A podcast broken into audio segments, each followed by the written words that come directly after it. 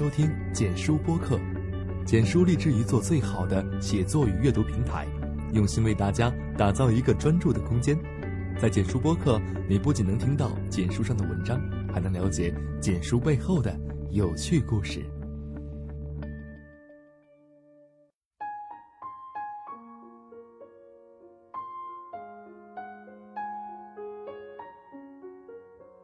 我是洋洋，很高兴又和你见面了。这一周过得还好吗？今天我们来聊聊女孩子最关心的话题，这同时也是对女孩子来说很重要的一个话题，就是我们应该找怎样的另一半呢？是爱你的还是你爱的？是要多金有才的还是全心全意对你好的？我相信每个人心里的标准都不一样。首先，我们来听听简书作者陶瓷兔子的想法。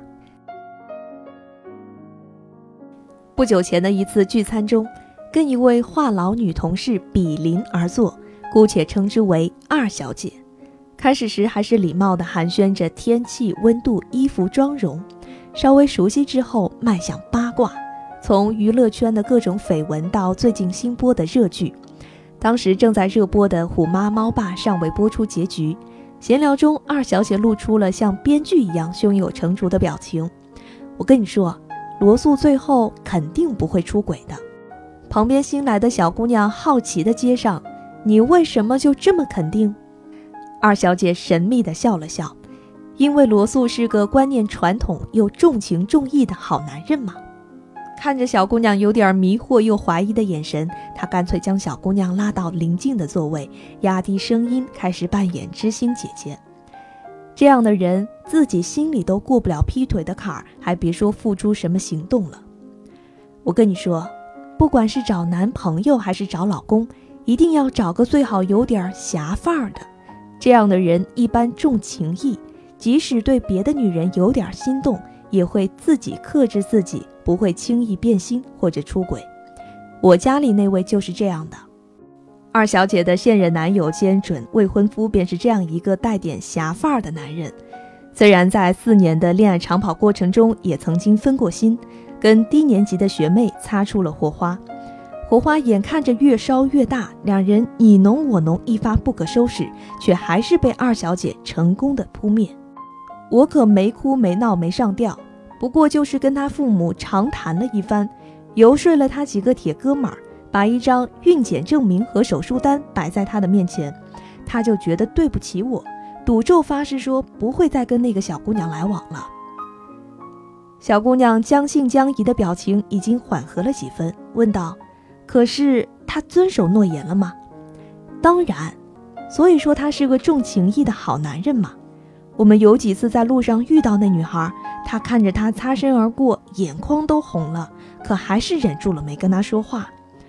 虽然有时喝多了会叫那个女孩的名字，可是来日方长嘛，这种感觉很快就会过去的。二小姐有些得意洋洋地抬抬下巴，男人嘛，爱谁能爱一辈子？找个重义气的，至少碍着面子和自己心里的一道坎儿，也不会轻易就提分手。他要对你负责的。一边的小姑娘已经听得入神，忙不迭的点头称是，眼神里满满的都是羡慕。想起高中时候看电视剧金庸的《书剑恩仇录》和《碧血剑》，不管是位高权重的总舵主陈家洛，还是武功盖世的袁承志。如出一辙的有个喜新厌旧的毛病，陈家洛对着霍青桐含情脉脉，一见到香香公主就魂不守舍；袁承志带着个尾巴似的温青青混江湖，最后却移情别恋了阿九公主，活脱脱见色忘义的负心汉形象。直到许多年之后读过原著，我才发现金老在书中最厉害的伏笔：陈家洛对霍青桐是敬他多于爱他。内心有点怕他，是我收了他的短剑，便是受了他的情意。男子汉大丈夫，岂能出尔反尔，无信无义？而对香香公主却是只有欢喜欢喜欢喜，纵使为她死了也愿意。袁承志对温青青是我为了避免良心不安，不肯对她无情无义，是识得她在先，又答应了温夫人要对她终身爱护，而对着阿九却是想要一生一世在一起，永不离开。和我见不到你，我会死的。霍青桐和温青青有多么的幸福，就有多么的不幸。他对他有情有义，有诺有信，有道德有责任，唯独没有爱。霍青桐尚且骄傲勇敢，又有自知之明，从未摆出一副你收了我的剑就要对我负责的态度。眼见心上人情有独钟，尚且能够算作潇洒的走开。而温青青则是我在所有金庸小说之中最不欣赏的女性形象。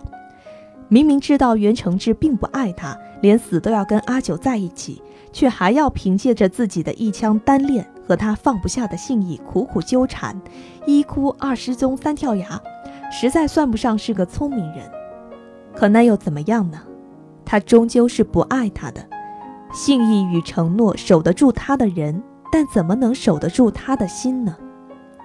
他照顾你，他娶了你，他许你一生一世。他说要对你负责，并不是出于爱，而是责任与义气上的不得不。想想就是多么悲哀的事情。若是爱一个人都不能长久，你要如何相信这样出于责任的捆绑能留住他一生？他当然该对你负责。当他爱着你的时候，你就是他想要庇护的全部；而当他已经不爱，你能期盼的结局不过是一个体面而不吃亏的离别。只有没有能力、勇气对自己负责的人，才会像温青青一样，总是胡搅蛮缠来挽留他的心。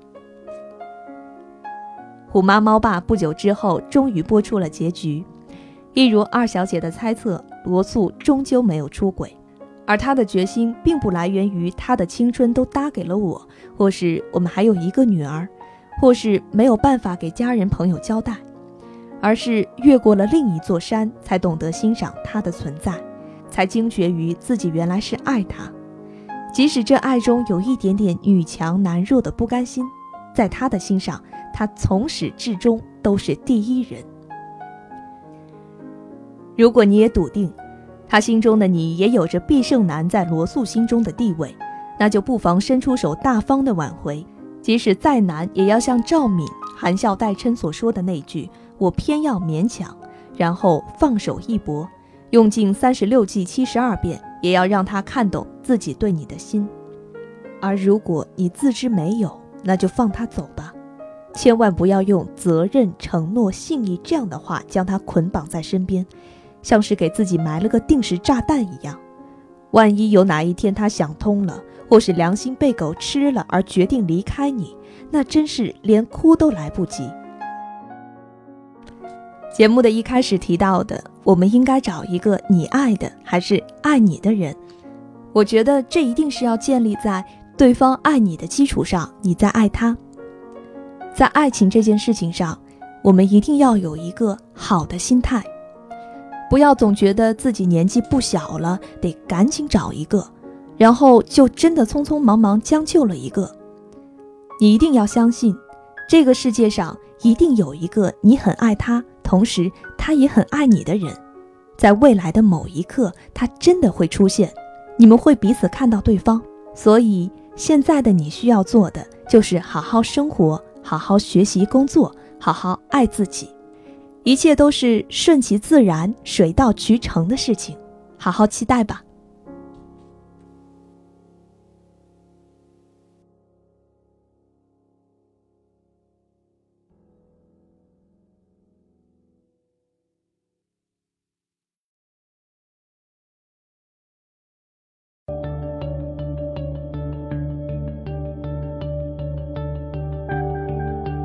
如果你喜欢我们的播客，请推荐给你的朋友们。如果有任何意见或者建议，也请告诉我们。你可以在新浪微博、Twitter、微信、豆瓣小站搜索“简书”找到我们。